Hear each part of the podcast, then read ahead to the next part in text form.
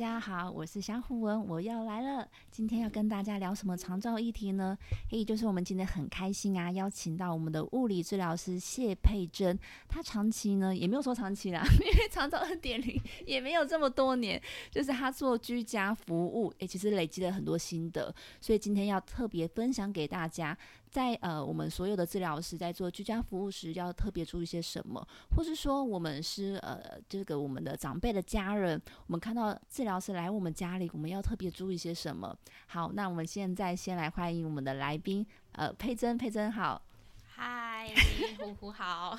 我是佩珍，好好好啊，因为佩珍这今天也是第一次录音嘛，对对，你有没有觉得很新鲜？呃，有一点紧张，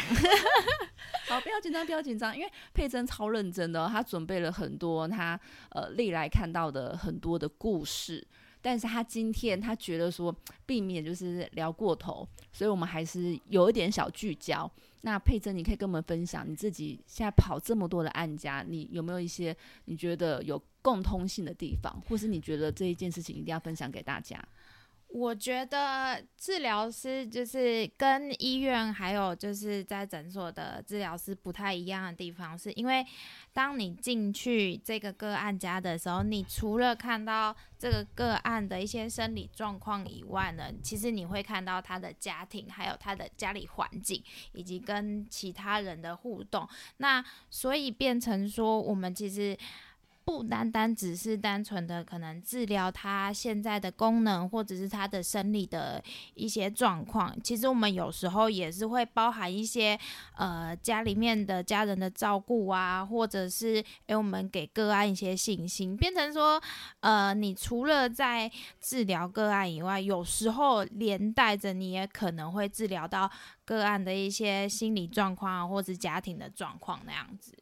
所以佩珍，你现在有点是说你有在兼任心理师吗？哦，没有没有，但是因为毕竟我们在就是治疗环境，所以你们可以就是我们可以大概知道，哎，这个个案现在处于什么样的状态，什么样的情绪，那怎么样去引导他一个比。较正面的想法，或者是比较对自己有自信这件事情，我觉得其实治疗师在呃服务的经验当中多多少少会累积，但是我们没有那么厉害，像心理师一样啦。但是我觉得你刚才讲这个就我很难想象，哎，你要怎么去引导让这个个案，它本来是一个譬哦譬譬如说我们常常听到，它可能是一种呃目前。中风偏瘫，因为之前是过了这么的，就是风风火火的，然后突然身体不能动，我觉得那个打击真的很大耶。而且，呃，据我所知，其实复健的过程中，身体会觉得很疼痛。对，那你要怎么去引导个案，让他觉得说，哎，其实其实是有机会的，然后有很大的一个可能性，身体会越来越好。呃，其实我。第一次进家的时候，我不会马上刚开始的，可能就开始做运动啊，或做治疗。通常我会花一点时间，可能聊一聊他之前的状况，那他现在的生活跟以前的生活，主要是我想知道，就是他以前生病以前他的状况大概是什么样子，那到生病以后他的状况什么样子的改变，那有时候也可以透过家属旁边的。一些就是说明啊，所以我就可以知道哦，这个案的状况是什么样子。那当然，因为我们状况改变的时候，其实会变得很沮丧，这是正常的。那我们治疗师的，就是可以透过我现在的他现在的表现。让他知道说，诶，他现在还有什么样能力？那没有什么样能力，我们可以去帮忙他。而这些有什么样子的能力，我们怎么样透过这些能力，让他去达成他生活上面原本可能可以执行的东西。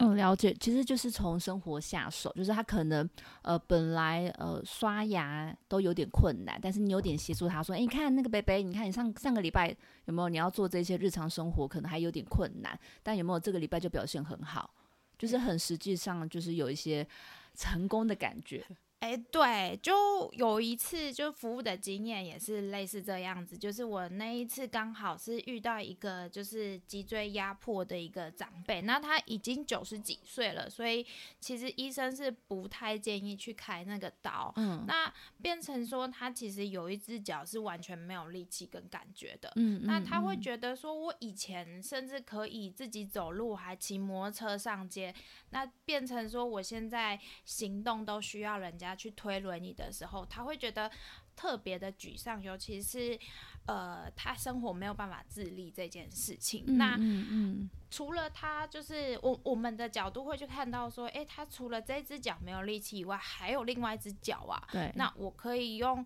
另外一只脚，还有他两只手也是没有问题的情况下，怎么样教他自己用轮椅？去推，那自己可以在家里从床上啊到客厅啊，从客厅到房间，嗯那甚至用他仅有的，或者是说他现在有的能力的那只脚，还有两只手去做一个转移位，变成说原本他从床上坐到轮椅上都要需要别人帮忙。嗯嗯嗯，我跟他讲他现在有什么，教他什么样的技巧，他可以完全自立的时候，他发现哎。我不再需要别人帮忙嘞，我其实可以自己做到这件事情。那这个时候呢，其实对于就是长辈的信心是建立的还蛮就是明显的。嗯嗯嗯，就是你自己也有感受得到。那你刚才有讲到说家人的部分呢，譬如说家人可能气氛不是很好，你也会过去说啊，阿姨来了，麦阿内了，你会感觉要拔干净的那一种吗？哎，通常啦。有时候家人就是气氛不好的时候，我们一定是先从个案下手。当如果个案的情绪比较好一点的时候，其实家人的情绪也会比较缓解。那有时候其实我之前有遇到一个个案，是因为个案已经失智症，还有一些精神上面的疾病，已经蛮多年十几年了。那变成说，其实，呃，家人们在跟个案的相处是很紧张的，你就会觉得我进家好像是在踩到一个人。冰就有感觉到那个 气氛不对，对不对？对，对我觉得这其实每个人都感受得到，不只是那个呃，我们一般人，像理理科理科脑的人，其实也都感觉得到。因为很多人会觉得，就是比较就事论事的人，可能无法那么察觉到那个周遭的这种细微的改变。可是我真的觉得，你去一个家里面，你这一打开门，有没有那种紧绷的感觉？我好像在踩一个冰，那个叫什么？冰湖上面的那种感觉，如履薄冰吧。如履薄冰，对，真的。那其实有时候我们在进家的时候，不单单只会考虑到个案的状况，跟医院不太一样。我只会处理个案的问题，有时候照顾者问题也是很重要。对，那反而这个时候我会就是呃，另外一个就是把个案或家属拉过去。就说，哎，那这样子个案的状况，你们也照顾了十几年，是不是考虑说，哎，让他送机构？也许照顾者压力减轻之后，这个家庭的气氛会比较缓和。虽然现在还是很多人说，哈，我要把爸爸妈妈丢到机构去，但是毕竟我当我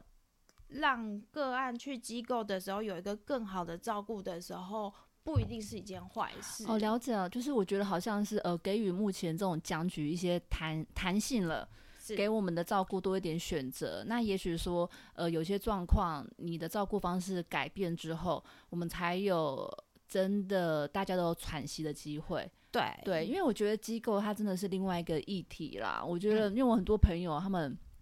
找我问长照的事情，真的就是第一个就是说啊。你那边有没有什么人可以介绍？但我没有在做照顾人力中介，不然就是问我哪一家机构好。对，所以我觉得这真的是蛮为难的。但你刚才佩珍有讲到一个重点，就是我们现在那个僵局啊，那种那种如履薄冰的感觉，哎，改变一下，无论是对于呃我们说这些长辈这些个案，其实对整个家庭都会有一种提升。我们很乐于看到这种改变，因为这代表就是破冰。对，但是因为其实以台湾的环境，我觉得现在的社会对于这件事情来说还是比较保守一点，因为大家都会觉得说孝顺比较重要。真的吗？真的，我认识的人可能 好了，嗯，我我认识的都很务实，在做这些的计划，只是、哦对那。诶，好了，因为我们今天讲的是居家服务嘛，我真的觉得机构真的要另外去谈一集，就是包括你怎么挑，那你到你选择机构之后，你要怎么去呃做，去去了解他们目前的照顾品质，然后要如何去维系跟这个家人的感情，对，然后还有就是说，呃，就是他他目前的病情有变化的时候，你要怎么反应？有没有？嗯 其实哦，这个是一个讲很很大的议对题。对对对对，因为我觉得呃，就是居家服务这一块，我觉得台湾真的是越做越成熟，然后机构这方面也有跟上来，但是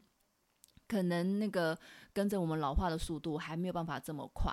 对，所以有时候别人叫我申请机构，我就真的觉得这件事情很无奈啦。就是说，你要看你的荷包有多少钱。对，真的。对，因为我觉得有些事情很现实啊。这真是现实议题。那我之前有遇过，就是我也曾经跟家属讨论过，说，哎，那要不要把个案送机构？也许家里面会比较轻松一点，那个负担会比较低。对，但是家人直接回我，可是我没有钱啊，哦 一个很无奈的嗯决定。嗯对，嗯那这也是我觉得现阶段长照有一个比较。呃，需要去被解决的地方就是照顾人力，因为嗯毕竟就是我们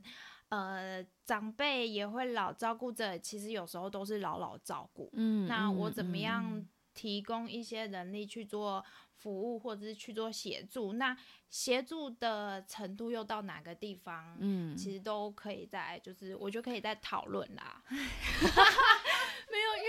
因为你讲的老老照顾，他完全真的又是另外一个议题，他他也会跟我觉得他跟区域性有关。呃就是我们所谓的老化比较比较明显的一些城镇，它嗯其实也是会有所谓的那个呃人口居住比的这些的可以讨论的议题在啦。例如说，我们知道有些偏乡，它就是老老照顾的很严重，然后你照顾长照二点零如何去申请使用，或者它的规范限制，又又是很明显在那里。好，不嗯好意思，我们 但话题 越扯越远。对对对，但是有时候你在进去服务可能这个区域的时候，嗯你还是嗯会看到一些一可能不会很多，但是还是有少数的人就是很想或者很愿意的去帮助这些人，啊你就觉得哦，天哪，就是这些灯明灯，你知道吗？因为因为我觉得吼，他因为我们就是蛮务实在讨论这些事情，例如例如说我在路上看到有一些呃老阿嬷扶着老阿公，然后很多人就说啊很温馨或者什么，想说没有啊，哪有温馨？没有啊，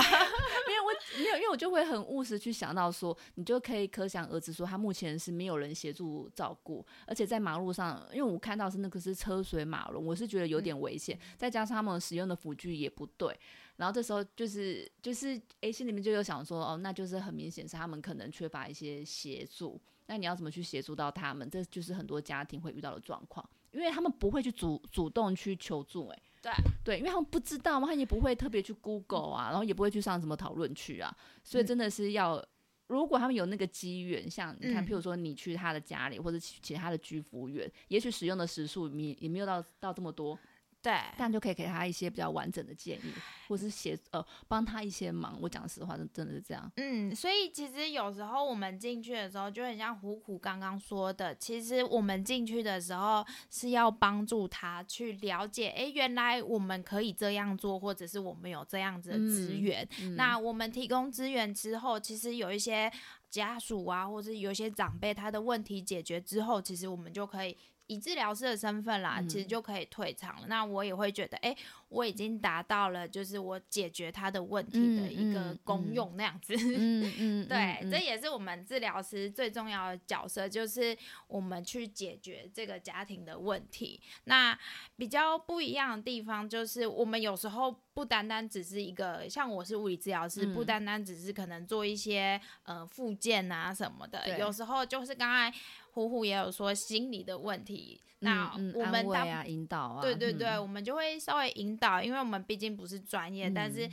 可以察觉到，就会提供给他们一些方向。对对，嗯，对所以其实有时候我真的觉得，呃，这叫做重要的他人啦。其哦实长照里面很需要更多的重要的他人。哎，不好意思，现在都越讲越严肃。因为因为最近这两年真的是，我觉得，因为我看到那个问题，它是一直都在那。然后虽然很多政策、很多法令，它不断的在做修正，但是我我会觉得很多结构性的问题，它在的话，嗯、你要我们要做突破就会比较困难。对，但是我们还是言归正传，就是去讲到说，你刚才讲，哎，你要你要去建立呃大家的这一些对你的信任，他有小 people 吗？哎，还是欸是还就是你就占着你的年年轻貌美？哦，这倒也是。对对对，人家就如果听到声音听起来看起来很像，听起来很像小朋友，也是可能会这样子的感觉啦。就会觉得啊，好啦啊好啦，孙女那样子。啊，而且都会说老师来了，你要听老师的话，对对？但我觉得真的有时候就是真的是需要外人去介入，然嗯后嗯个案本身或者是其他人愿意去听，因为其实因为毕竟照顾者跟个案每天都在相处，那针对就是可能照顾者说的一些话，可能个案就没有办法就是去接受，反而。他人的介入的时候，我觉得他们比较愿意去听，嗯嗯，对，嗯这也是我嗯们其中一个角色。虽然都是讲一样的话啦，但是嗯他们比较能去接受。那嗯当个案或者是家属开始能接受的时候，这就是他们的一点改变了。我觉得这个真的影响蛮大的。我就有时候，我之前就跟一个医师说：“哎、拜托你们讲话跟圣旨一样。没错，就是我们啊，不然还有一种就是那个呃，不然就叫三太子过来讲，也是跟圣对对对旨一样。对对对对对，我们就要想这些变通的方式啊。那最主要就是说，呃，让就是这个照顾跟治疗可以顺利的进行下去，然后去解决我们现在眼前的一些问题，然后去达到我们想要解决的的，应该说我们达到一些阶段性的目标了。对对。对，那佩珍，你有没有自己印象很深刻的故事？你觉得有一些东西，呃，可以作为我们未来的参考，就是无论你现在有在一个照顾的环境，或者是其实是没有的，嗯，对，嗯，因为我看到你就是有想了很多 你的个案故事出来，哦，我觉得，因为其实，呃，在服务这些就是个案的过程当中啦，其实我们可以用很多的方法，最重要的，我觉得就是建立他们的信心。不管用什么样的技巧，我可能就是，诶，像我有个个案阿姨，她其实是一个中风两年的，嗯嗯就是一个长辈，那她以前的就是工作就是协助她的先生去做一些公司上面的业务。嗯当她中嗯风之后，她发现，哎、他什么都不能做，他只能嗯在家里或者是去医院。那我在进家服务的过程当中，我就说，阿姨，你既然患侧那只手还有一点功能，可以伸手指头，那我嗯们就做一个动动板。嗯就让他用那一根手指头对，按键盘，嗯嗯嗯，对，嗯。那变成说他原本只能用他比较好的那边的手按键盘，嗯现在变两只手，我的速度又加快了，嗯那嗯嗯。他就觉得很开心，哎、他又可以再让他的能力又再更好一点，甚至我也会给他一些小功课，嗯。就是哎折折纸啊，然后呢去画画一些可能建建议他的一些图片啊什么的。那当他每一堂课都有回家功课之后，把这些东西凑在一起，哎、就变成一个小册子。当他 对对对，好像是有对啊，好像有一些教学手册或教具，就是你从生活里面把它们挖掘出来这样。对对，那对他来说，这是一种成就感。也嗯许是他从生病之后，他从来都没有体会到，哎，原来我可以做这些东西的那种感觉。对你这也是有点抢 OT 的角色，没有啦。哎，对，所以这是回家功课，哦，回家功课，这不是我上课的内容，上课还是要练习对 运动那样子。哦，对对对，然后你有特别说你有把运动融入进去吗？对对，其实呃，我觉得有时候像其实现在市面上很多那种教练啊，或者是嗯一些运动相关的课程，嗯那我觉得呃，大家会比较不敢触碰到，就是长辈带入运动的原因，是因为大家不清楚我现在长辈的疾病啊，还有一些嗯状况。那我们进家的好处，就是因为我今天是一对一的情况，嗯嗯嗯所以我很嗯清楚这个长辈他现在有什么样的状况，那也可以很随时的，诶，长辈一旦有什么样子发生什么事情，我们马上可以调整我们的运动的计划。嗯那像有一个阿姨，我那时候进家的时候，其实家属是希望他可以用助行器从房间走到客厅，对，但我进去的时候，马上发现一件问题，就是阿姨的呼吸实在太喘了，她啊他太累了吗？还是怎样？没有，她嗯是一个呼吸平常都比较浅，啊，了解。对大部分这样的状况比较多一些，以前可能有一些心心肺上面的疾病，对，就是一些慢性疾病。嗯然后再加上他可能比较没有长时间运动，所以他的呼吸习惯会变成比较浅、比较短。了解。OK，所以你是呃察觉到这一点，从这边先开始改善吗？对，那时候我其实第一次进家的时候。我除了教他怎么样比较轻松的做起来，第二嗯件事情我就是教他怎么样呼吸那。你可不可以教我？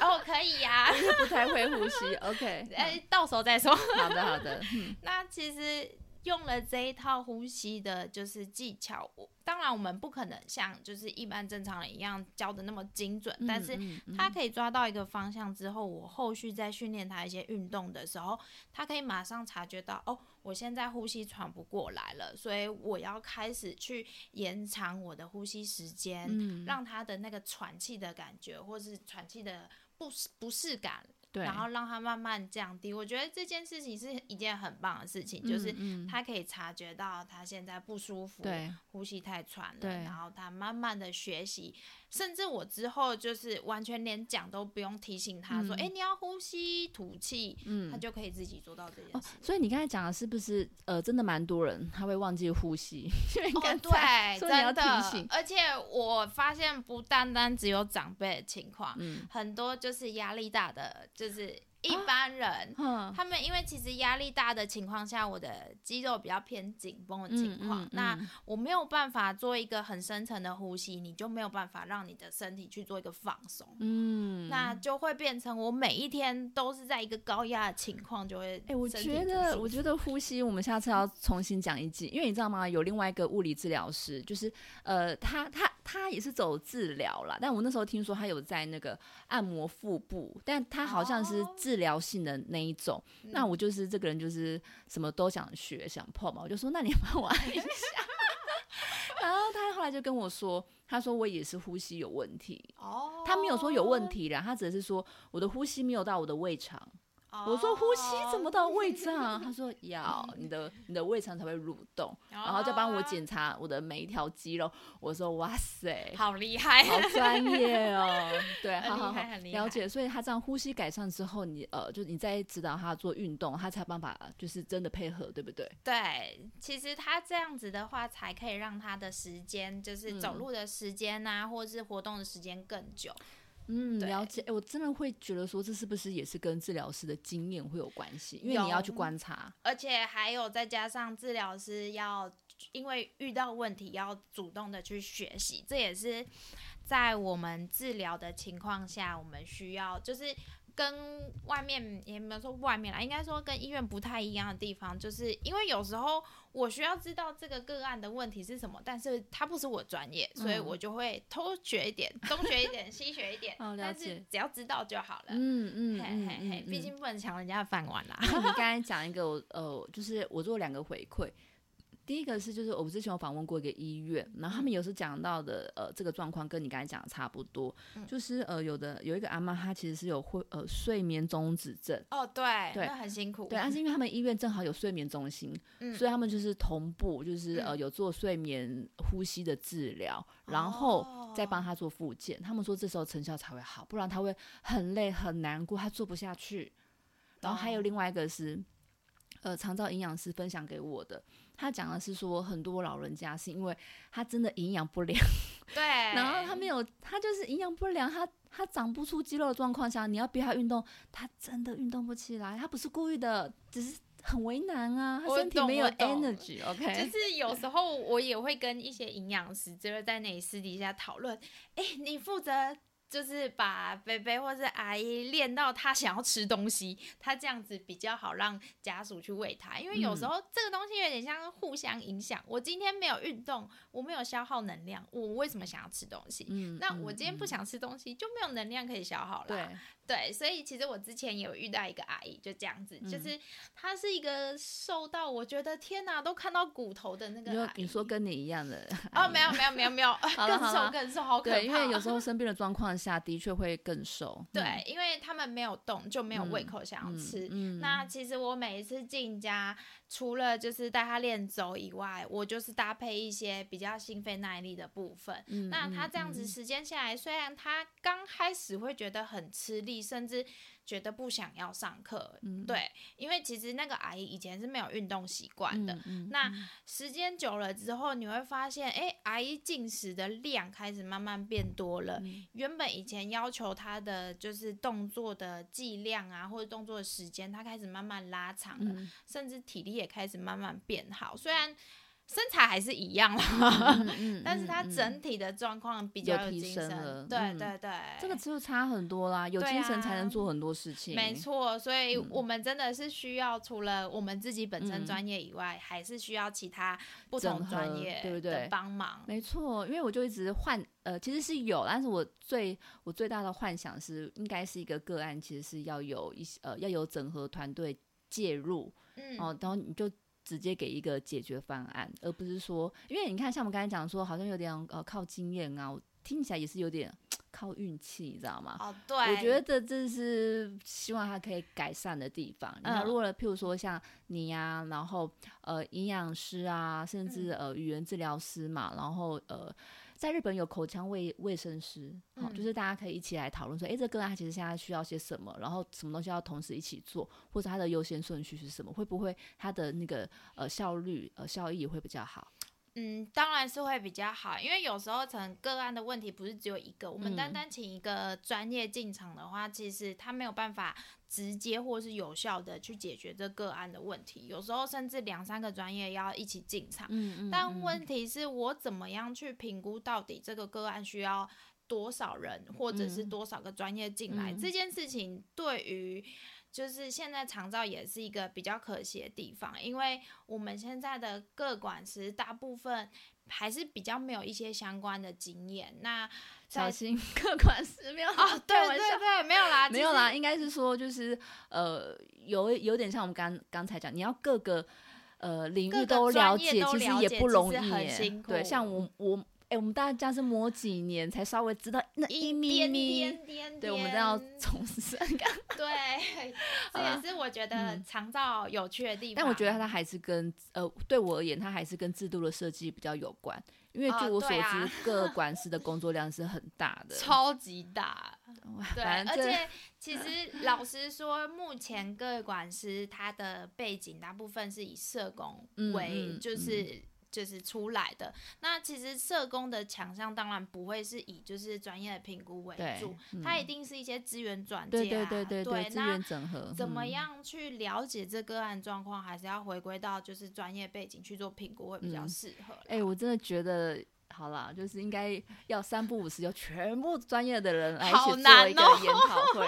也不会呀、你看，你看，像我们不是有一个网站，那个照顾幸福圈，就是每个专业我都要拉一个进来。哦，对啊，意思是这样我我觉得这一也是一样，就是我们资讯分享啊，就是每个专业提供他，现在可以提供的一些资讯。嗯那嗯不同的资讯在一个平台上面交流，我觉得多少会就是对大家自己的一些知识啊，嗯会有一些帮助，这是一个还不错的地方。没错没错，因为我们还是要去讲为什么，哎、我们要去录这些节目，我就发现有一些可能呃，专业治疗师或者是医护人员都觉得很基本的，我我就。一直跟他们讲，我跟跟他们说，民众真的不知道啦，你们都走你们自己人知道，不哦行这样。对呀、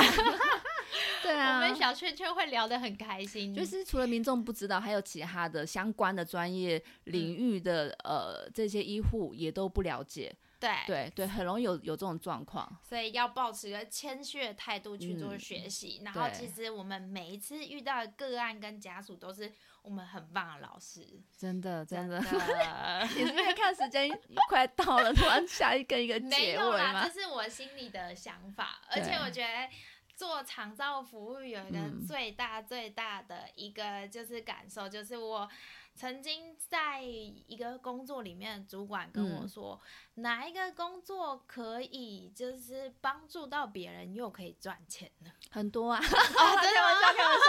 没有啦，就是呃，只要是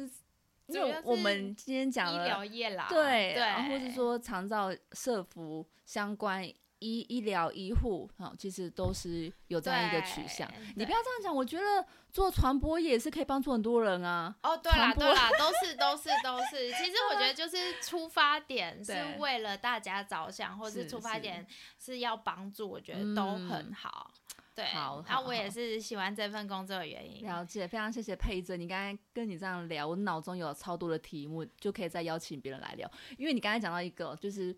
呃，其实，在几年前我们也有讨论过，就是你今天是在做助人的事业，就不要想要赚大钱。我们可以来讨论 这件事情的合理性。但是基本上真的是，呃，我觉得这个可能开直播会比较好，因为我就会听到很多人不同的意见跟想法，跟他们实际看到的跟听到的。对啊，对我觉得对对对对，因为因为我自己也会认为是大家都要有一个合理的薪资跟职业规划，然后对。因为就是一样嘛，照顾别人之前要把自己照顾好，真的。对对，但是呃，这个界限到底在什么地方，它就是应该是要被规范出来的。是这样没有错，但是嗯我觉得这个对于台湾的环境来讲的话，还有一个比较就是呃扣合的议题嘛，就是我们健保相关的议题。因为其实台湾的医疗被健保绑住的情况下。我怎么样让专业可以发挥到最大的价值，又可以让专业人员可以收，就是不是收到啦，会取得比较大的利益嘛，或者是一些